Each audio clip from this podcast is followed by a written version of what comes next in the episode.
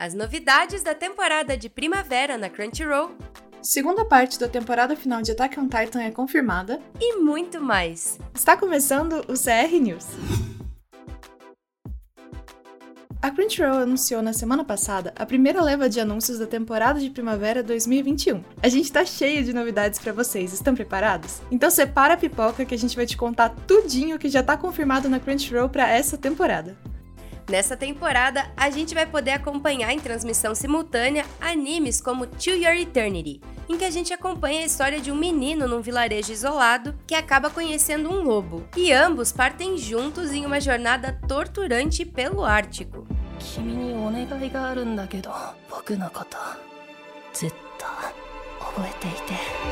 A esperadíssima quinta temporada de My Hero Academia também está disponível na Crunchyroll, com transmissão simultânea com o Japão. O primeiro episódio já está disponível pra gente matar a saudade do Midoriya e todo o pessoal da classe 1A. Outro anime muitíssimo esperado dessa temporada é Tokyo Revengers, que conta a história de um jovem que atingiu o fundo do poço, mas acaba voltando no tempo para sua época de escola e terá que proteger os seus amigos de perigosos delinquentes. Além disso, teremos a continuação do anime das ídolos zumbis favoritas de todo mundo em Zombieland Saga Revenge. E falando em continuação, também teremos a segunda temporada de How Not to Summon a Demon Lord por aqui, com Sakamoto Takuma, Shera, Rain e todo o resto do grupo de volta para ainda mais ação.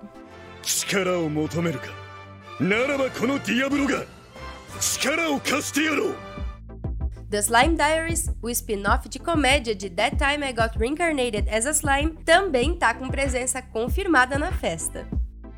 Esse aqui eu acho que vocês vão gostar porque ele foi muito pedido nos comentários do YouTube. Don't Toy With Me, Miss Nagatoro, foi um dos nossos anúncios dessa semana. Na série, acompanhamos Nagatoro, que adora provocar o seu colega mais velho só pra ver as reações dele.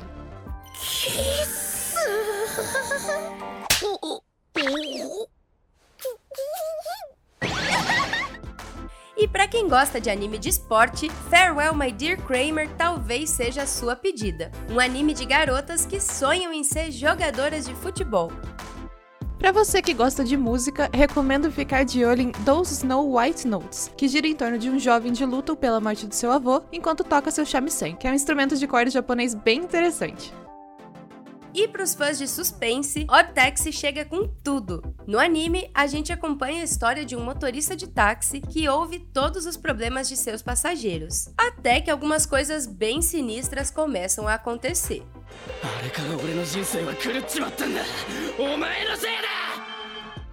Se você curte um anime histórico com uma pegada um pouquinho mais pesada e bastante sangue, não deixem de assistir Joran, The Princess of Snow and Blood. A história se passa em um 1931 alternativo, em que o shogunato Tokugawa ainda está em poder no Japão, e uma jovem alimenta sua sede de vingança por trás dos panos.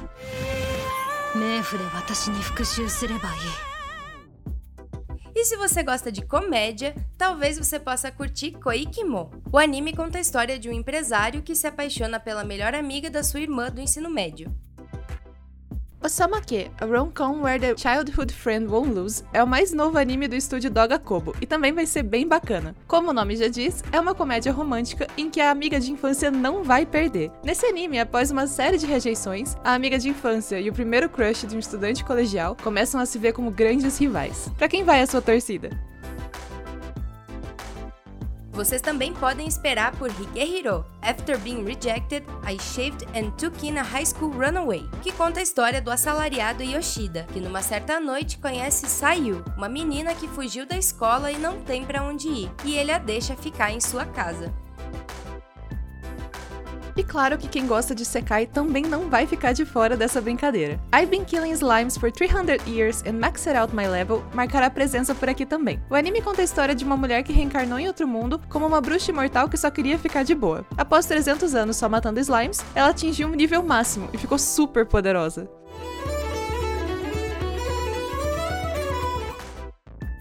Quem sempre viu os animes de garotas mágicas, agora chegou a vez dos garotos mágicos. Em Fairy Hamaru, a gente acompanha um grupo de garotas que trabalha no Bar F. Eles se transformam em fadas para ajudar a aliviar a dor no coração de seus clientes. Além dos novos títulos, temos algumas séries que vão continuar, como Boruto, Naruto Next Generations, Digimon Adventure, Dragon Quest The Adventure of Dai, Kyo in Kyoto From the Michael House, One Piece, So I'm a Spider, So What e Tropical Rouge Precure. Fiquem de olho nos posts das novidades da temporada lá no site da Crunchyroll e a gente tá sempre atualizando conforme as coisas vão chegando. E tem muita coisa para chegar, hein?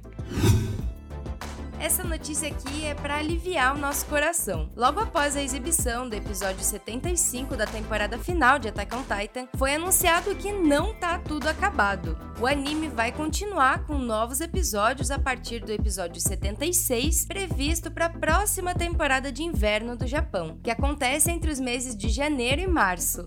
Vale lembrar que a temporada final de Attack on Titan estreou no dia 7 de dezembro, e essa primeira parte contou com 16 episódios. A gente ainda não tem informações sobre quantos episódios terão essa segunda parte, mas assim que a gente tiver mais notícias, a gente avisa por aqui também.